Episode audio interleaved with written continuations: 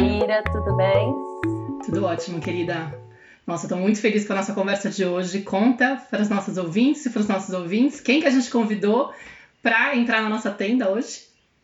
Então, Maíra, hoje quem vai entrar é a Cecília Antipoff, uma querida, uma mulher muito especial, que tem se tornado uma grande amiga, mãe da Mel, de 7 anos, do Ian, de 3, psicóloga infantil e familiar, doutora em educação, escritora e palestrante.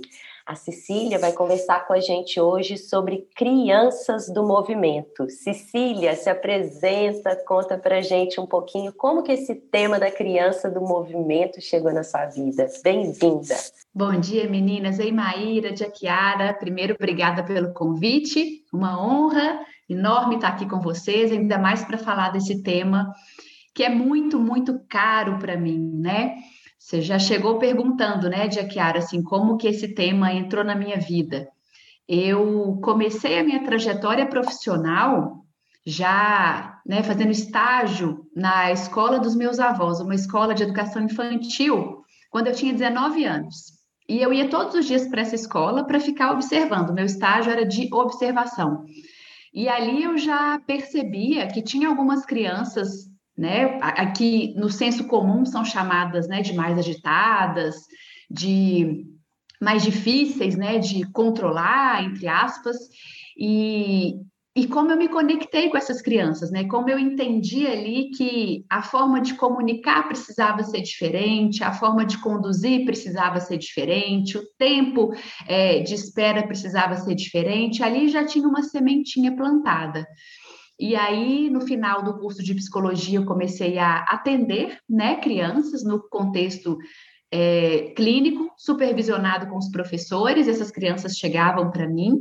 Hoje, né, já tem 20 anos que eu atendo no contexto clínico, então já tenho um repertório grande aí, né, de casos que chegaram e chegam para mim. Não por acaso a maior demanda de atendimento infantil que chega para mim são dessas crianças, né, agitadas demais, entre aspas, que não correspondem ao que as famílias e as escolas esperam, né, que esperam que as crianças fiquem sentadas, quietas, concentradas, que sejam boazinhas, que respondam de imediato o que o adulto espera.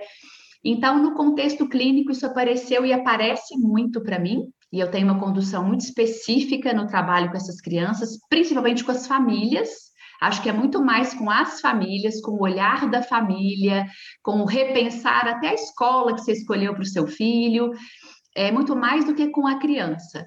E a vida me presenteou, né, há três anos e nove meses atrás, com um bebezinho que se chama, se chama Ian, né, hoje está com três anos e nove meses, e que ele é claramente essa criança do movimento, né, ele é essa criança que, quando a gente senta para almoçar, ele dá três garfadas, corre em volta da mesa, dá mais duas, pula no sofá e volta. Ele é aquela criança que, quando vai assistir uma coisa na TV, está pulando no sofá, dando cambalhota, mas está prestando atenção do jeitinho dele. Ele é aquela criança que, quando vai brincar com terra, com tinta, precisa pegar, passar no corpo, passar no rosto. Então, eu venho me debruçando sobre esse tema aí. Acho que a vida foi colocando essas crianças para mim, né? E eu fui me conectando com elas de uma forma que eu vejo que é diferente do que o contexto no geral tem lidado. E acho que é um pouquinho aí, trouxe uma introduçãozinha para a gente começar essa conversa, né? E você acha que você foi uma criança do movimento ou não? Eu certamente fui, Maíra. Minha mãe um dia falou: Cecília, você foi a criança do movimento, né? E sabe uma coisa legal, Maíra, assim, que minha mãe conta?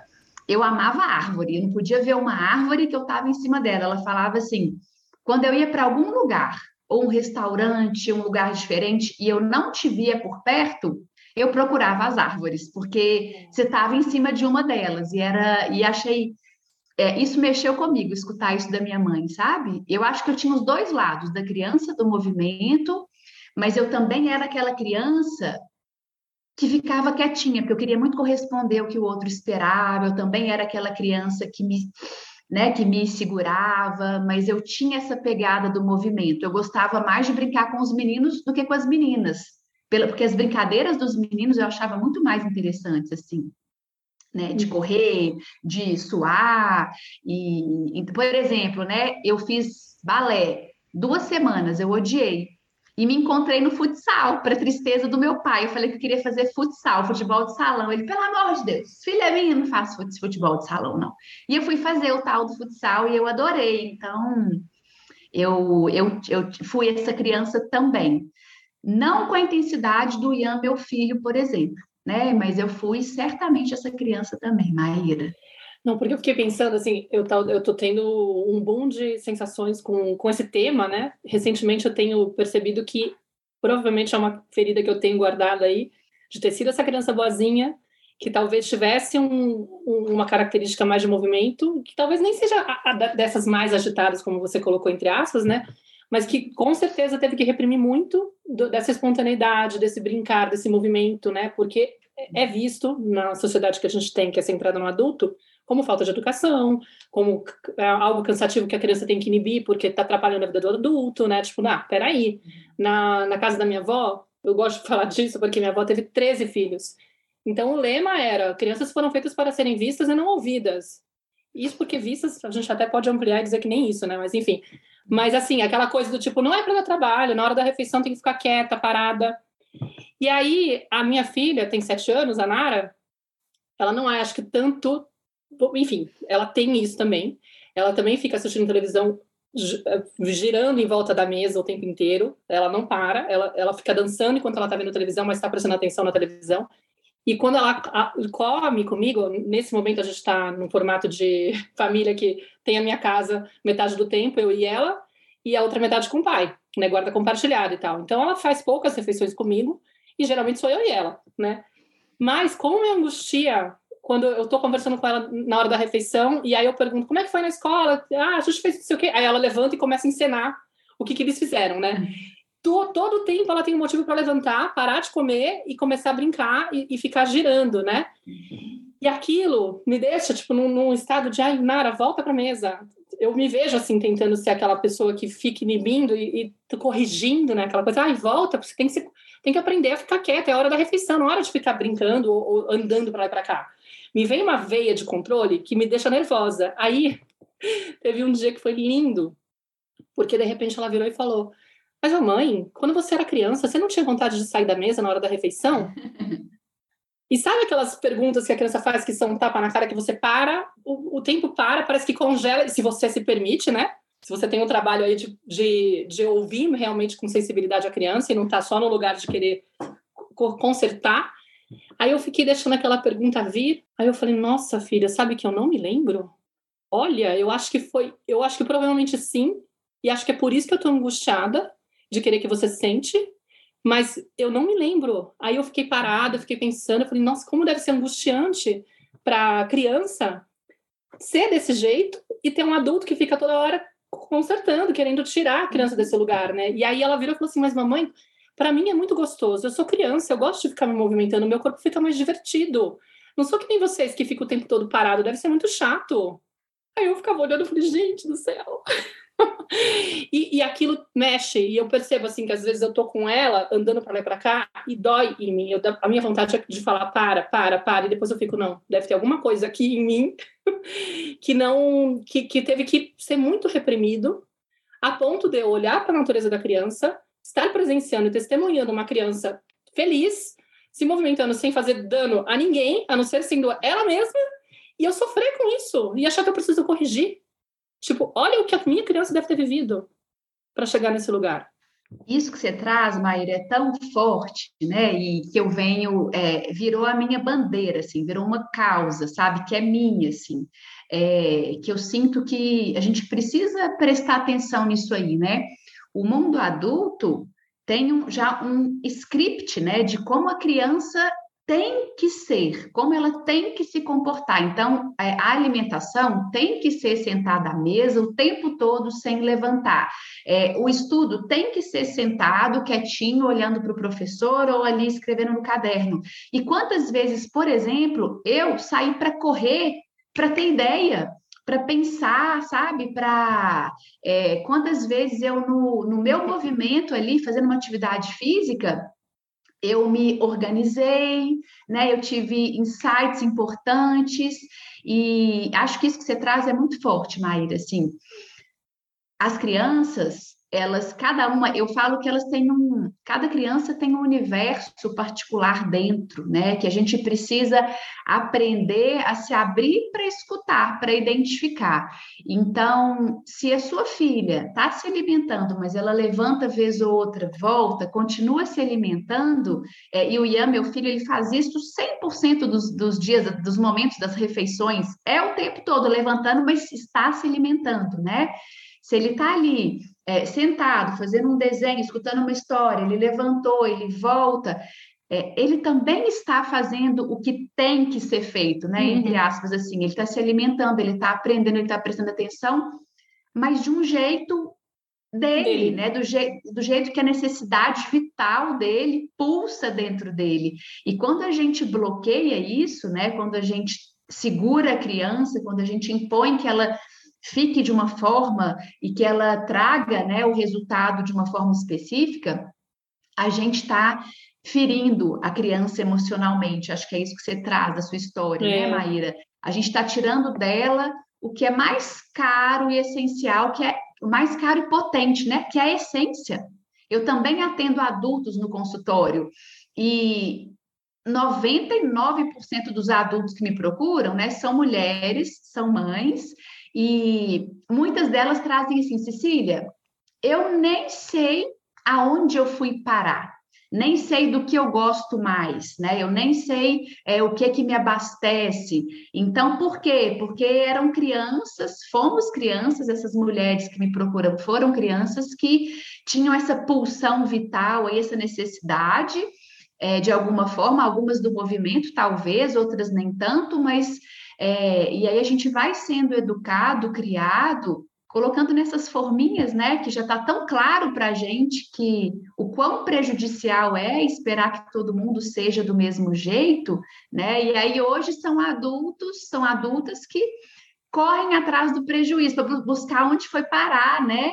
E pagam, investem dinheiro nisso, às vezes tomam medicação para conseguir dormir, para conseguir acordar, quando na verdade é, tudo que elas querem, tudo que nós queremos, né, a gente poder ser quem a gente é, a gente poder trazer a nossa verdade, a nossa potência. E as crianças do movimento, elas são muito mal compreendidas, né? Elas são muito é, massacradas mesmo, e as famílias também. Né? As famílias que me procuram já chegam arrasadas, assim, de a escola falou isso do meu filho, já encaminhou para tal profissional, já sugeriu que era para dar um remedinho e exigir um laudo psicológico com urgência. Então, é, são crianças que começam a ser machucadas emocionalmente, as famílias começam também a acreditar nesse lugar, né, que é reforçado pela própria história de uma mãe como você, né, que queria brincar e pular, mas foi ali colocada num lugar, então é, tem muito trabalho aí pela frente, né? Acho que a gente precisa desconstruir. Eu tenho um lema assim que eu sempre falo, né? Que movimento não é doença, transtorno ou patologia. Movimento é potência, é vitalidade, é sede de vida. Então, a gente precisa abrir espaço para que isso seja vivenciado. Agora, um outro ponto, né? Uma criança que se movimenta muito, ela vai incomodar. Ela vai incomodar, porque demanda da gente uma entrega muito grande, de olhar, de prestar atenção. Eu brinco, eu e meu marido, assim, que a gente chega num lugar novo, a gente já faz um scanner. Tu, tu, tu, deixa eu ver que lugar que é esse, é, e é meio que uma corrida de bastão, vai, você agora fica ali por perto do Ian, é, agora menos, porque a gente até já confia mais, né, no, no, na capacidade dele, a gente já entende mais o nosso filho, mas são crianças que vão incomodar, porque demandam da gente um olhar, uma atenção muito intensos, e nos tiram da nossa zona de conforto. O adulto gosta de sentar, papiar isso aqui, ó. Eu tô sentada com meu chazinho aqui, papiando com a Clarice e com a Maíra, duas queridas. A gente gosta disso. E a criança do movimento nos convoca para outros lugares, para outros né, movimentos, assim. Então, é, são questões fortes, né, Maíra? Assim, escutando a sua história agora com a sua filha, é uma grande oportunidade, né, de cuidar disso aí também. Então, Cissa, é, várias coisas aí com as falas de vocês foram vindo aqui. A primeira, né, acho que é muito maravilhoso esse olhar que você traz, assim, né, de da gente decodificar o que, que é esse movimento é, e entender que esse movimento ele é um ritmo biológico, assim, né, que essa criança ela vai é, necessitar, esse corpinho, ele vai necessitar desse movimento para ele se inserir nesse mundo, para ele se relacionar com o mundo, para ele apreender e se apropriar do próprio corpo, né? E ir percebendo como esse corpo se movimenta, se organiza, se relaciona, até onde esse corpinho pode ir aonde termina os meus limites, aonde começa o outro, né? Como que eu me equilibro, me sustento aqui de uma maneira ereta, né? E, e, então assim, desde o início a criança ela precisa desse movimento para estar no mundo. Né? Então, quando você falou assim, ah, eu acho que eu fui a criança do movimento, mas também é, eu era uma criança que tendia a obedecer. Acho que toda criança, ela é do movimento de alguma maneira. Algumas vão necessitar, porque isso é algo que faz parte da nossa natureza, né? Esse bebezinho pequenininho que tá ali mamando, ele mama com o corpo inteiro, o corpinho dele inteiro tá se movimentando. E quanto mais a gente compreende isso como uma possibilidade dessa criança se é, perceber esse mundo, como você falou, é lindo ver você falando assim, ah, o Ian ama a criança que ele vai mexer na terra, ele precisa de passar, até de sentir com intensidade, né, com vida, com, com interesa, com ele, ele se funde com esse entorno, com essa terra, ele quer sentir aquilo em todos os poros dele, né? Ele não se contenta com o passar na mão e pegar na mão, não, tem que mergulhar. E é assim, a gente quanto que o mundo está carente, né, dessa interesa, dessa força, desse dessa sede de vida mesmo, né, dessa abertura para estar tá aqui tão entregue, tão tão pleno. Então eu acho que assim, isso é uma coisa que eu queria trazer. E a outra é assim, olhar, como você falou, Cecília, né? E a Maíra também, né? No caso dela, que ela foi percebendo com a Nara. Para esses incômodos que surgem Caso, quando eu percebo uma criança se movimentando, quando eu percebo uma criança né, sendo espontânea, ocupando o espaço dela, expandindo com liberdade, com força, o quanto que aquilo, né, aqueles incômodos que surgem dentro de mim, o quanto que eles podem ser oportunidades ou sinais para que eu possa olhar para mim mesma e perceber assim, peraí, o que, que isso está me contando sobre mim? Será que é a criança que está sendo inadequada ou sou eu que, de certa forma, fui impedido lá atrás ou fui aprendendo a silenciar esse corpo, a reprimir esse corpo, a endurecer, a enrijecer e a ter que me é, apagar ou ter que me apertar para caber no que me era permitido. Então eu vivi uma experiência com o João que eu queria compartilhar e que eu sinto que esses sinais eles são muito potentes para a gente fazer esse mergulho dentro da gente e, e, e, começar a liberar essa energia também.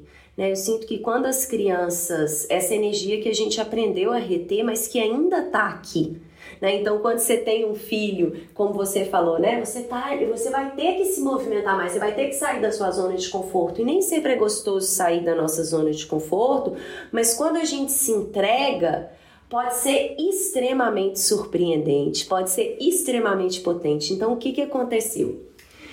Eu tinha tido uma sessão de terapia nesse dia, na segunda-feira de manhã dessa semana.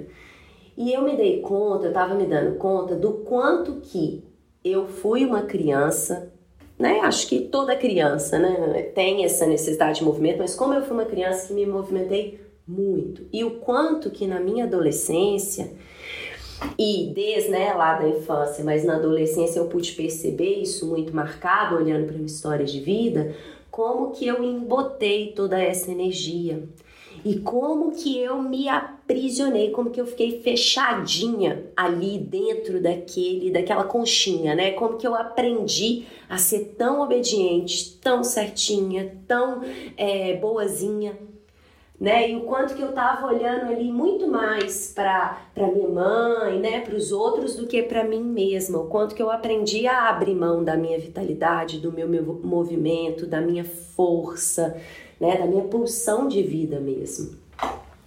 E aí, o João, né, que é um adolescente, ele tá com 13 anos, é, tinha vindo né, de um fim de semana de muito movimento, de muita liberdade, dormido na casa dos amigos, e tinha passado a segunda-feira, ele tem aula o dia inteiro. Ele me liga e fala assim: mãe, sete e meia da noite, vai ter um churrasco na casa do, do vizinho ali. Depois de ir para a escola até cinco da tarde, já ir direto para a praça brincar, ele me liga.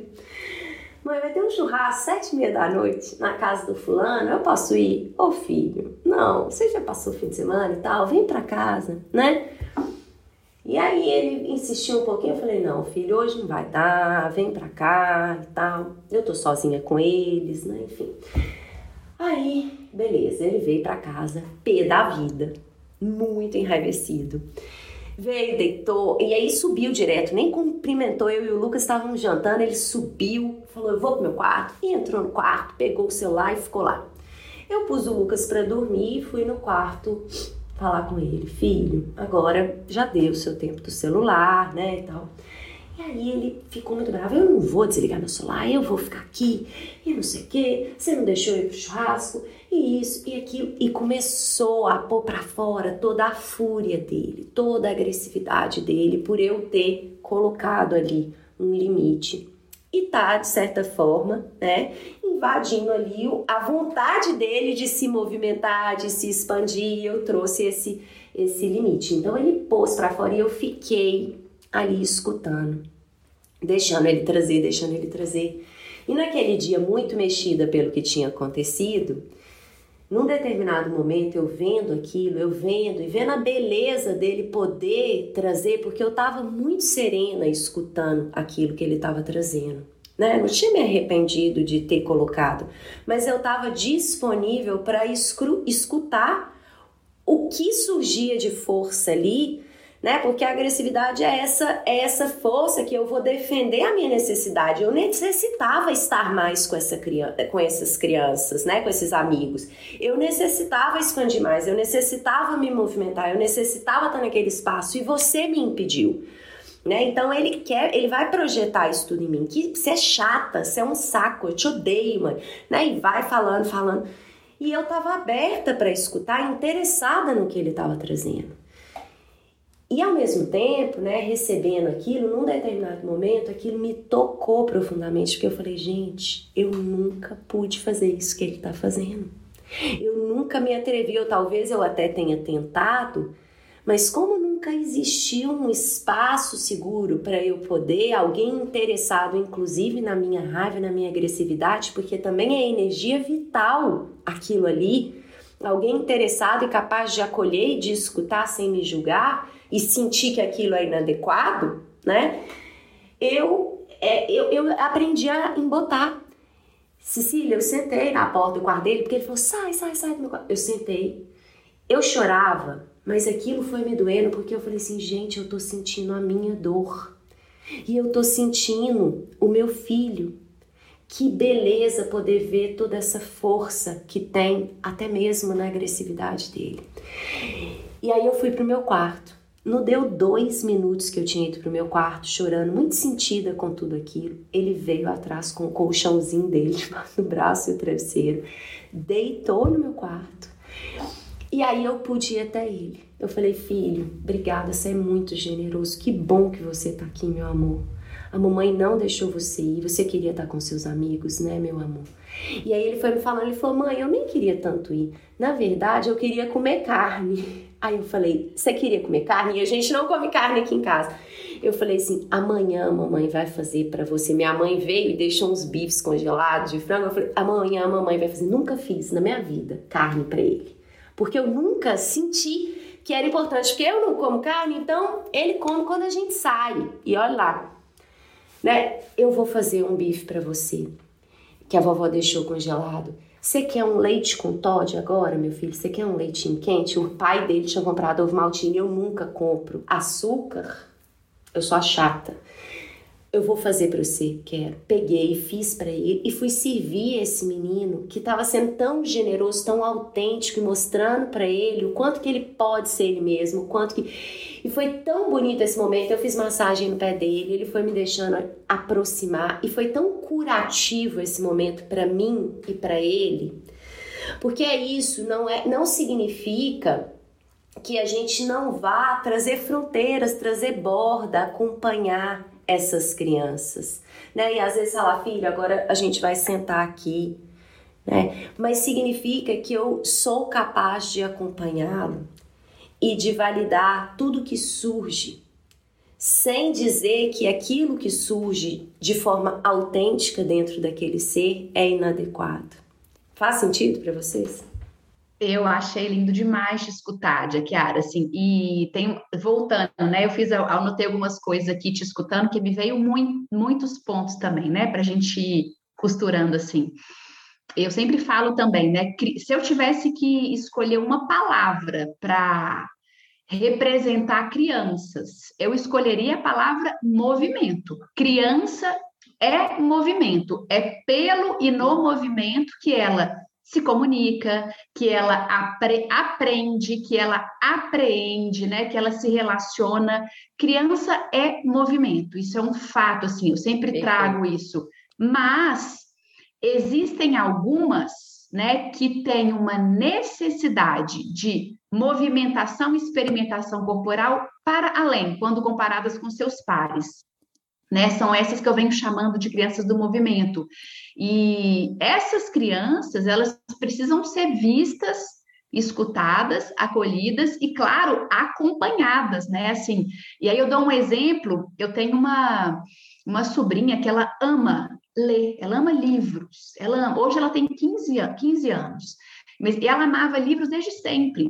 Então, uma criança que ama ler, é o orgulho, né, da família, é o orgulho de todo mundo. Um dia a gente foi para o clube e aí ela, do, do trajeto do carro para o clube, estava lendo um livro.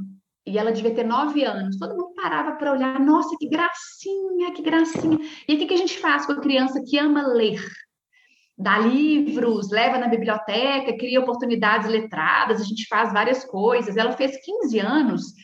Eu perguntei para ela, falei, Ju, que, que você quer ganhar de, de 15 anos? Eu sou a madrinha. E eu estava esperando alguma coisa assim, a lá TikTok, né? Que eu ia ter que entender o que, que é, que eu ia ter que me adaptar. Tia, tem três coleções de livro que eu, que eu queria muito, que eu queria ter.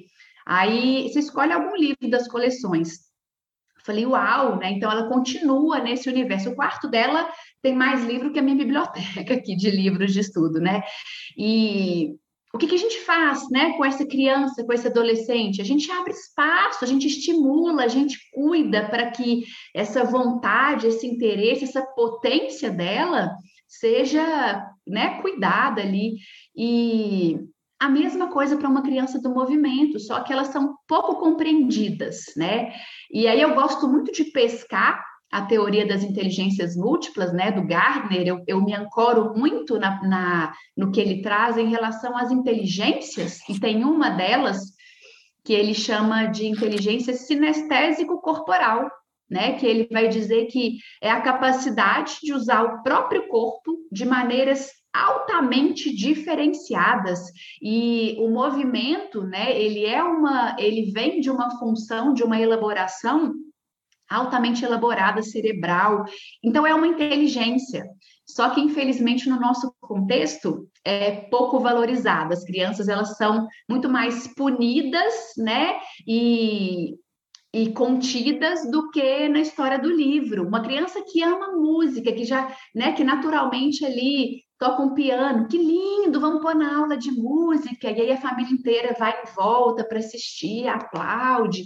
Agora, a criança que gosta de correr, né, que tem essa que tem essa, é, essa potência mesmo, né? essa inteligência, ela tende, no nosso contexto, a ser reprimida, como certamente cada uma de nós aqui foi é, num nível. Eu, né, escutando vocês, me veio uma coisa forte aqui que me fez um bem danado, porque sabe que eu constatei aqui na nossa conversa? Eu fui uma criança muito livre. Talvez por isso, para mim, é tão fluido trazer isso, é tão forte, é tão leve eu contar para uma mãe que, olha, tá tudo certo. Cecília, mas o meu filho, na hora que ele deita para dormir, ele fica dando cambalhota no escuro. O meu também, né? É, é, e, e olha, que, olha só uma coisa que aconteceu aqui em casa um dia. O Ian tem três anos e nove meses.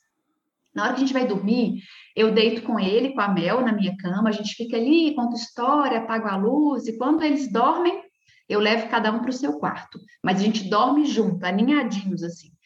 E o Ian, ele fica dando cambalhota no escuro, ele fica pulando, ele fica me cutucando, um tempão. Aí de uma hora para outra ele dá uma pausa e, sabe, assim, ele desliga. Teve um dia que eu falei com ele, falei, Ian, para, filho, você já deu, você já, né? Um dia que eu estava cansada, que eu não estava disponível para isso, que eu queria que ele quietasse rápido, eu ia, acho que ia fazer uma live dali a 20 minutos e ele ainda dando cambalhota. Eu falei, filho, agora chega, fica quieto um pouco. Ele, com três anos nove meses, falou assim: Mamãe, eu não consigo ter controle nessa hora. Olha o que, que ele verbalizou. Na hora que ele falou isso, eu fiquei em silêncio. Aí a Mel começou a rir e falou: O que, que você falou, Ian? Porque ela entendeu que o que ele falou era uma coisa elaborada, né? Eu falei: Filho, entendi. Então, você pode deixar o seu corpinho fazer o movimento que ele precisar e na hora que você for se acalmando, a gente está aqui. Ele me deu uma, né, uma sacudida assim para falar: oh, é, antes de me acalmar, eu preciso desse movimento. E um outro exemplo do Ian, assim, que, que, que eu vivenciei, teve um dia que ele estava muito nervoso aqui em casa. Era um dia que estava frio, estava até meio chuviscando um pouco, nervoso, nervoso, e eu meio também sem paciência, num dia que eu não estava tão bem, mas eu cheguei à conclusão, eu entendi que ele precisava extravasar de alguma forma. Eu falei, filho, vamos ali no lote do lado de casa. Começou uma obra no lote aqui do lado da nossa casa, então tem muita terra. Eu falei, vamos lá. A gente pôs a bota, é, sombrinha, né, guarda-chuva. É, e aí ele até largou o guarda-chuva, ficou lá tomando uma chuvinha um pouquinho. Eu falei, ah, hoje, hoje ele está precisando disso aí, vou, vou deixar. Daqui a pouco eu cato ele, dou um banho quentinho, dou uma sopa. E foi ele chegar nesse lugar, nesse lote, né? Começou a, a, correr na lama, começou a desenhar com o dedo na terra molhada, começou a. Aí ele até levantou a cabecinha assim, colocou a língua para fora, começou a sentir a chuvinha na boca. É, e aí ele começou a rir, né? O rostinho dele começou a se abrir. Eu falei, pronto, né? É um pouco isso aí que a gente precisa entender. É, não é fácil, né? Eu brinco assim que brinco não, eu falo que eu fui presenteada pela vida, né? Eu tenho essa criança do movimento em casa. É desafiante ser guardiã de uma criança com essa potência. É desafiante ser guardiã. Quando eu falo ser guardiã, é porque eu quero que ele seja quem ele é. Então, sempre que possível, eu vou abrir espaço para ele ter essas, né, isso que você fez, né, Jaquiara, lindo com seu filho agora adolescente, que aí os movimentos são outros, né, os, é, as aberturas são outras, mas é, eu escolho estar nesse lugar de guardiã.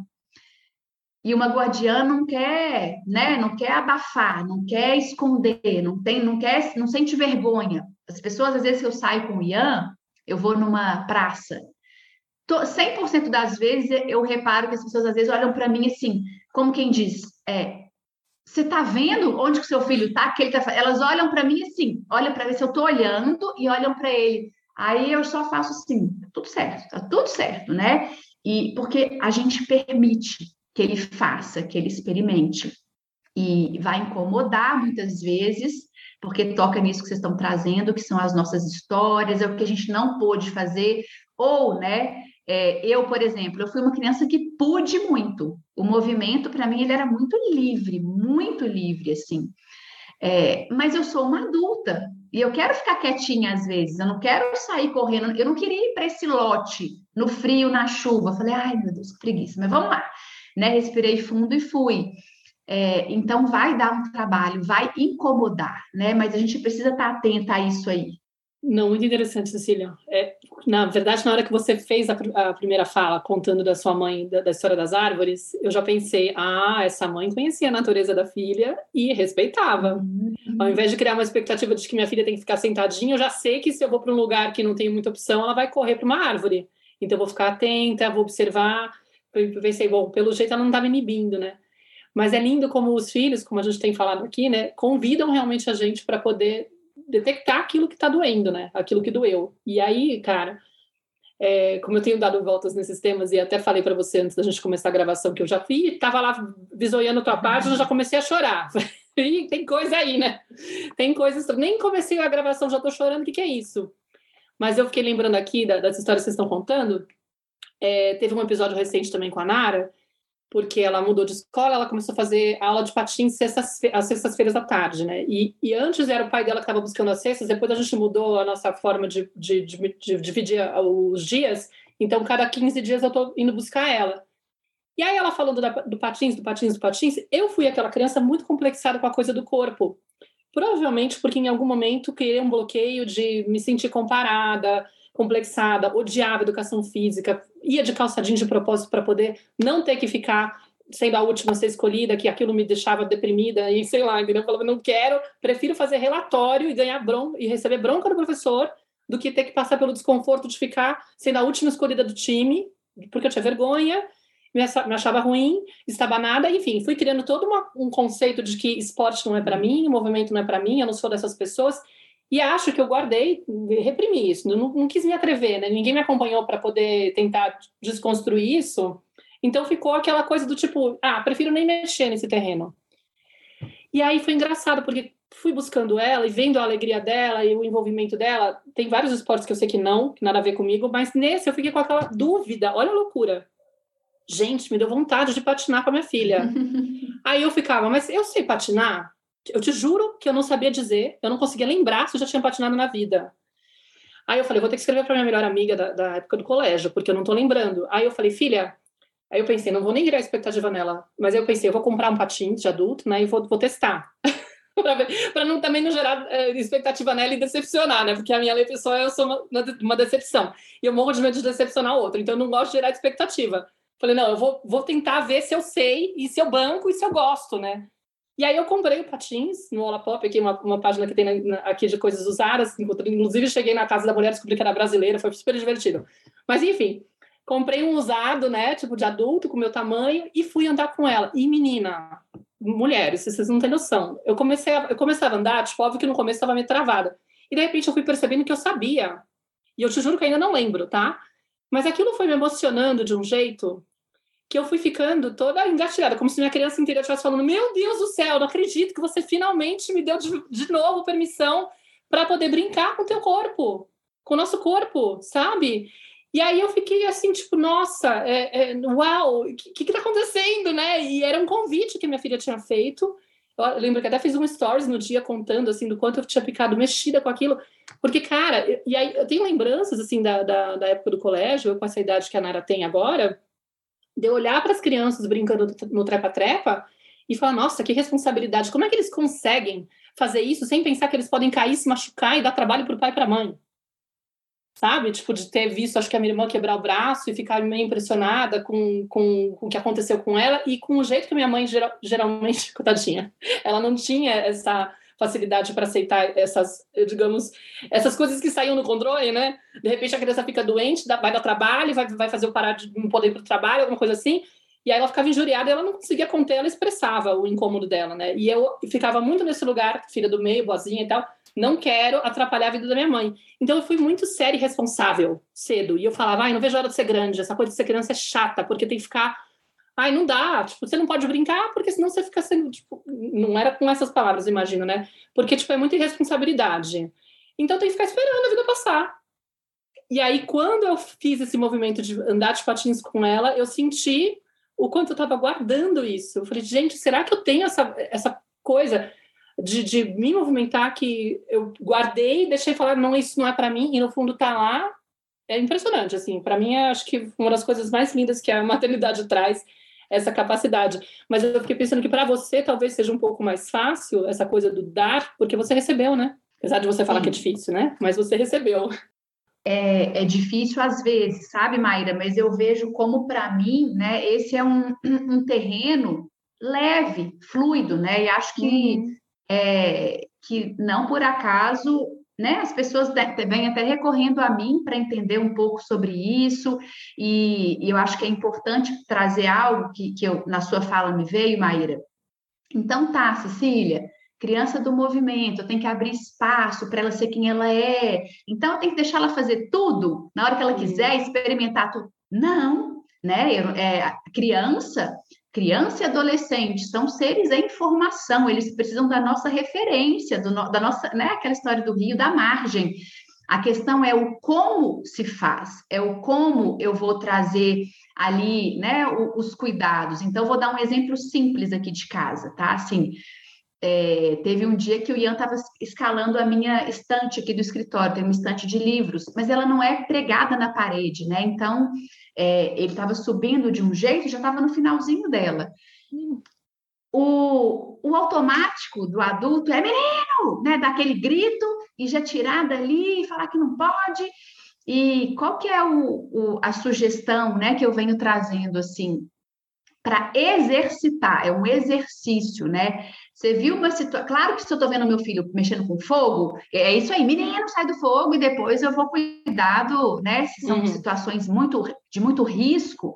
Só que eu estava pertinho dele, assim, né? Eu vi que, opa, isso aqui pode cair, mas eu estou aqui. Então, eu, eu gosto muito, né, de uma abordagem com a criança e até com o adolescente, né? Que primeiro a gente abre um espaço para acolher e validar a vontade da criança, né? A, aquela, ai, que gostoso, eu, eu queria, eu estou gostando de fazer isso. Então, primeiro eu vou abrir um espaço para isso. E eu corri, corri para o Ian ali, porque a, a estante até estava meio que balançando. Já segurei, porque eu preciso, né? Mas eu não segurei assim, daquele jeito intempestivo. Fiquei ali atrás, né? Segurando as costinhas dele. E falei, uau, hein? Tu pare... Tá parecendo que tem macaquinho aqui nessa, nessa casa, ó, tem alguém escalando, sei lá, isso é uma árvore. Entrei nesse mundo, né, do faz de conta aí. Aí ele deu um sorrisão para mim assim, e só que aí eu falei com ele, mas olha só, macaquinho, esse lugar não é legal de subir, porque ó, deixa eu te mostrar, vem cá. Peguei ele no colo, essa estante está solta, ó. Comecei a balançar a estante. E ela pode cair em cima de você, mas vamos procurar um outro lugar para você subir aqui em casa? E a gente foi procurar estar nesse lugar. E depois eu fechei essa conversa com ele falando: Mas eu entendi, filho. Você gosta tanto de subir nos lugares e você estava feliz porque você estava conseguindo subir ali. Mas ali não é um lugar para escalar, ali é um lugar para colocar os livros. É, então, eu gosto muito dessa condução em que a gente acompanha a criança, o desejo da criança. Ah, é sempre que você faz isso, Cecília, com seu filho? Não. Nem sempre é possível, porque nem sempre eu estou com paciência, nem sempre eu estou disponível, nem sempre tenho tempo, mas sempre que possível, né? E eu percebo que quando eu abro um espaço para validar, e nem sempre eu uso faz de conta, ah, um macaquinho. Não, às vezes eu falo, uau, filho, você descobriu uma coisa que você consegue fazer, que massa, hein? Teve um dia que ele começou a pular, gente, pular do sofá para a cadeira que estava na mesa, que estava longe, não tinha ninguém segurando a cadeira, e depois ele subiu na mesa. Então, assim, isso segundos. Eu falei, uau, você descobriu muitas habilidades aí, mas vem cá, cara, olha só. Aqui tem isso aqui que, né, que se você bater a cabeça machuca, essa cadeira ela pode. Então eu vou mapear ali com ele de uma forma leve e vamos fazer um circuito lá fora, vamos inventar uma outra coisa para a gente fazer lá fora. E tem hora que é, tô vendo que você queria subir aqui, mas de jeito nenhum, filho. Nossa, aqui é perigosíssimo. Não, senhor e sem dar uma outra opção. Às vezes é de jeito nenhum. E olha só por que que não. Teve um dia que eu vi que ele colocou o banquinho dele do lado do fogão, estava ligado o fogão ali com a panela, e ele já com a colherona lá, o negócio quase virando. Falei, filho, não, de jeito nenhum. Fogão é muito perigoso, porque olha só, encosta nessa colher, tá quente, ele é fogo. Então a gente precisa é, falar que, olha que lindo, eu tenho uma criança do movimento, eu preciso abrir espaço para isso, eu tenho que deixar ele fazer tudo o que ele quiser, na hora que ele quiser. Não, nós vamos precisar trazer as referências, né? Agora é a forma, né? Como é que eu vou abrir espaço para ele vivenciar o que o corpo dele pede? E aí você traz, né, Maíra, é. o, seu, o seu resgate aí no patins de ah, meu corpo também precisou disso aqui, né? E eu estou resgatando isso aqui. Então, é o como a gente traz a referência, o como a gente é. olha para essas experimentações. Sem, sem, julgar, né? Sem essa, sem essa leitura de que é pirraça, de que ele está provocando, olha só, ele sabe que não pode, ele faz. Não, de entender que a natureza dele, que a característica dele, ele não consegue se conter, ele Sim. precisa dessa, dessa, dessa exploração. Então, a gente, como pais, pensando nele, tem três anos e meio, ele está aprendendo, ele está experimentando, e ele está sendo ele mesmo e eu vou lá e guio, mas eu não preciso fazer ele sentir mal por estar tá fazendo isso, por, estar tá uhum. experimentando e provando e testando até os próprios limites, né? Ver o que, que ele consegue, o que ele não consegue.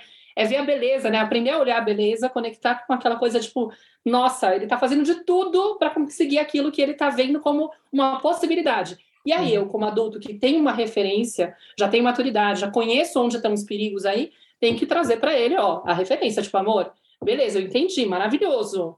O teu movimento é incrível. Você está seguindo o teu corpinho, está sendo espontâneo, está sendo você mesmo. Porém, vamos cuidar. Não é todo lugar que a gente pode subir.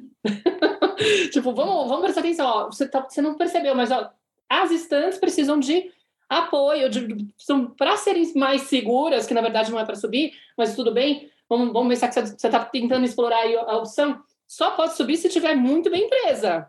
É. Senão, a gente vai ter que buscar uma outra opção. Beleza? Mas saquei que o movimento é esse, eu entendi, maravilhoso, você é lindo. Porque acho que a dor maior é essa, né? Quando a criança começa a entender que o erro é ela. Isso. Ou é a tentativa dela de explorar. E na verdade ela está sendo ela mesma.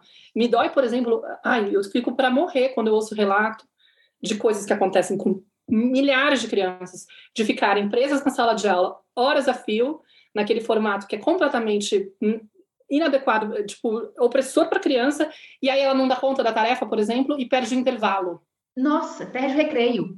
E aí você fala, cara, justamente o processo curativo de ficar horas a fio, sendo obrigada a ficar parada, a, a coisa que ia trazer o, a, no alívio do, do daquela do, do, que aconteceu com o corpo dela, que inclusive ela não rende porque ela não consegue ficar tanto tempo parada, não tiram dela. Então você vai piorar.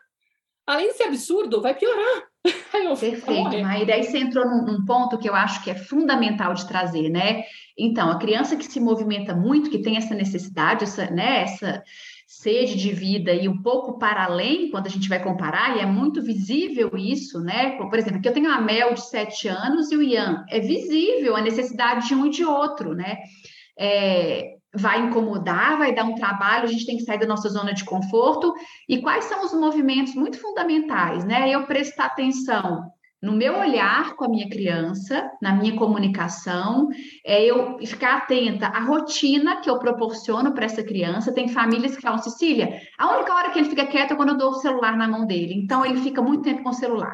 E aí eu falo, opa, esse é o barato que vai sair caro, né? Porque aquela energia que precisava sair na hora que desligar o celular, vai sair no grito, no bater, na, né, de uma forma muito negativa, assim, ruim. E negativa, assim, para o olhar do adulto, né? Mas eu precisava sair, então a criança precisava colocar de alguma forma. E são crianças que nos convocam a repensar quase tudo da vida, quase tudo. Inclusive e principalmente a escola que eu escolho para o meu filho. Eu falo que escola é mundo. Escola é mundo. Qual é o mundo que você apresenta para sua criança? Teve uma mãe que me escreveu aqui no, no né, na minha página no Instagram assim: Cecília, eu tô tão arrasada porque hoje fui buscar o meu filho e ele estava tristinho. Eu falei, filho, o que, que foi? Mamãe, hoje eu não tive recreio. É, e vários dias eu não tenho recreio. E a mãe falou, ai, gente, mas por que? Amanhã eu vou na escola para perguntar. E aí ela foi para perguntar para a professora, isso ela me escreveu por mensagem. A professora falou: é verdade, ele está ficando é, na sala sim, porque ele está correndo na, na, hora que a gente vai mudar de uma atividade para outra, ele está correndo na minha frente. Cecília, que que eu, como eu. E olha a pergunta dela, olha a pergunta da mãe. Como eu faço para ajudar o meu filho a fazer o que a professora pede? Aí eu respondi para ela: hum. repensa a escola. Eu mudaria meu filho dessa escola. Eu não tenho mais aquele tato que eu tinha antes, assim, de Olha, será que essa escola está acolhendo o seu filho? Eu já sinto no meu coração, gente. É, a dor da criança eu acho que nós aqui, né, de Kiara, você, Maíra, a gente tem um trabalho, né, que é, ele é urgente. A criança que está sofrendo ali, né, esse, essa repressão, essa, esse abafamento, é cada dia que ela passa ali, cada semana é uma vida, né? São marcas que, sim, eu falei, repensa essa escola. Eu tiraria meu filho dessa escola. Aí ela me mandou um áudio. Nossa, mas é isso, era isso que eu sentia, mas eu não estava tendo coragem de olhar para isso, blá, blá, blá, sabe? Então, assim, é, é para repensar um bocado de coisas na nossa vida, assim, até as pessoas com as quais a gente convive. Às vezes é necessário afastar um pouco da família, da mãe, não é, não é assim, é, romper com a mãe, com os tios, não, mas se eu vou almoçar todo domingo na casa da minha mãe e todo mundo, nossa, esse menino é impossível, terrível, ó, ele vai te bater quando crescer, não que impossível, tem que dar um remedinho, não é normal. Se todo domingo você, mãe, escuta isso, a sua criança escuta isso, vai uma vez por, me por mês, ó, mãe, aqui, ó, vou todo último domingo do mês, ou para de ir um pouco, para você ter tempo para restabelecer o seu olhar com o seu filho e não com o julgamento desse mundo uhum. adulto que está super adoecido, né? Assim. É urgente. É urgente. E, com certeza, né, gente? Nossa, acho que a gente poderia ficar falando tanto, né? Porque é isso mesmo que você falou, né, Cecília? São quantas oportunidades, assim, é, é, uma, é uma nova forma de pensar mesmo, né? Eu sinto que quando a gente começa a compreender a natureza da criança, entendendo a importância desse movimento, quanto que isso é vital para ela se conhecer, para ela se apropriar dela mesma, para ela conhecer esse mundo, para ela seguir esses impulsos e continuar sendo leal ao que o corpinho dela está sinalizando para ela, né, para ela sustentar essa curiosidade, esse interesse genuíno, essa força vital que vai ser necessária para me levar para tudo. Né? Quando a gente começa a entender isso, é, realmente não dá mais para a gente ficar, às vezes, passando a mão na cabeça, a gente precisa de entender que é isso, que a vida está acontecendo aqui agora e que um dia, né, um, um, uma situação dessa, sim, pode realmente trazer aí um impacto muito grande, que a gente precisa de proteger essas crianças e acompanhar elas, né, porque elas não têm como, elas dependem da gente, elas não têm como se uhum. defender, né, elas estão, elas precisam de adultos que saibam acompanhá-las. Então, é, eu achei muito maravilhoso na fala da Maíra também, né, quando ela fala do patins, é isso, assim, né? Além da gente é, é, é, é, reconhecer a oportunidade que é estar ao lado de uma criança viva, pulsante, curiosa, né, amorosa, é, cheia de vida, cheia de movimento dentro de si, cheia de curiosidade para ir para a vida, cheia de força vital, né? O quanto que é uma oportunidade para a gente resgatar aquilo que a gente, por algum motivo, aprendeu a embotar, aprendeu a abrir mão para caber. Então, é, é, esse, é essa sensação que a Maíra descreveu de uma forma tão linda, né? Assim, que, que ela se deu a permissão de andar de patinho e fala, gente, eu já sei fazer isso, que lindo, né? Assim, é uma descoberta, quase como uma criança descobrindo. Gente, que lindo que é, que coisa maravilhosa, que força, como eu me sinto viva quando eu estou aqui. E é entender esse convite, né? Porque é isso que você falou, né, Cissa? Não é. Não é, eu, eu vejo meu filho ter chegado para mim como uma oportunidade né, como um presente mesmo. Nossa, eu recebi uma criança do movimento, olha o quanto ele traz mais vida, ele traz mais criatividade, ele traz uma capacidade de eu ampliar o meu olhar ainda mais para eu aprender a acompanhá-lo. E não o contrário, né? Ele se uhum. adequar à minha expectativa. Então, eu queria, né? A gente está caminhando para o fechamento do episódio, queria que você trouxesse uma última mensagem, Cissa, assim, né? Um, um convite, um recado aí para as mães que estão nos escutando, para os pais também. Né, falando mesmo dessa desse chamado, dessa sua bandeira, né, desse dessa missão mesmo que é trazer essa essa clareza para essa criança movimento. Então eu queria te escutar para a gente finalizar esse episódio.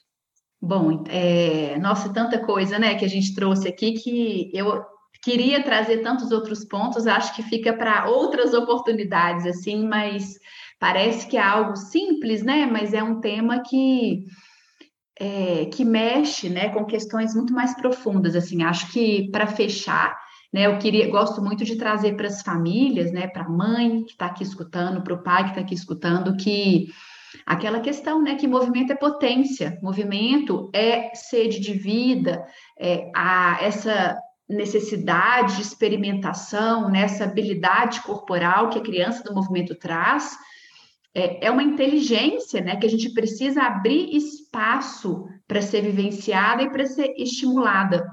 E um desafio que eu escuto muito dessas famílias, Cecília, o mais difícil para mim é lidar com a crítica do outro, com o julgamento do outro, né? Com então, é para fechar, né? Acho que o mais fundamental é fechar essas janelinhas um pouco, né? E do outro, evitar pessoas, se blindar, né, desses contextos e buscar o silêncio ali na relação com a sua criança, buscar a intimidade na relação com a sua criança, parando para observar. Acho que o primeiro movimento é para um pouquinho, fica só observando a sua criança, não faz nada, fica só observando ali os olhinhos dela quando ela faz alguma coisa, as mãozinhas, o sorriso, né?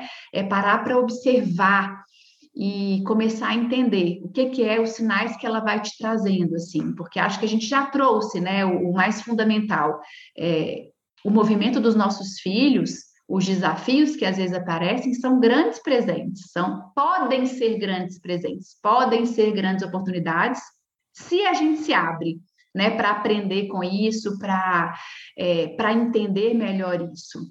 Maravilhoso. Flor, eu queria muito agradecer. Foi muito lindo, de certa forma também curativo, porque estou aí pensando em várias coisas que tenho vivenciado. É, eu queria só contribuir com, com um pouquinho assim da fala que eu contei que lá às vezes eu estou cozinhando e a Nara fica zanzando para trás de mim e aquilo também é um, um, momento que me angustia porque ela fica vai para lá vai, vai para um lado vai para o outro. Ela fala baixinho aí quando ela fica de costas eu não ouço, não ouço ela bem aí dá vontade de falar fica de frente. E nessas horas eu sei que é a minha criança que está angustiada querendo controlar ela então, o que eu tenho feito, que eu acho que é legal das pessoas saberem, né? Nesses momentos eu tento silenciar, tento fazer uma pausa, eu tento ouvir, tento, tipo, sustentar o meu desconforto, ao invés de ficar agindo, né? Entrando no lugar de ação para poder corrigir a minha filha, entre aspas. E aí eu fico conversando com a minha criança. Ah, meu amor, eu sei. Deve ter sido duro, né? Deve ter tido que se esforçar muito para inibir seu movimento, né? Olha só, você nem consegue ver a tua filha brincando atrás de você, correndo para lá para cá sendo livre, maravilhosa, feliz, ela mesma, sem fazer nada, né? Então, eu entendi, você tá mal, né? É difícil, né? E esse processo é muito lindo, porque é o convite que, os, que as crianças fazem, né? Tá me angustiando, então eu vou lá, vou olhar para essa dor e vou acolher, vou, vou conversar com essa criança, vou maternar essa criança, aí eu consigo, aos pouquinhos, estar nesse mesmo ambiente, nessa mesma situação, e já não dói tanto, né? Já não é tão difícil de olhar minha filha sendo feliz e ficar de boa.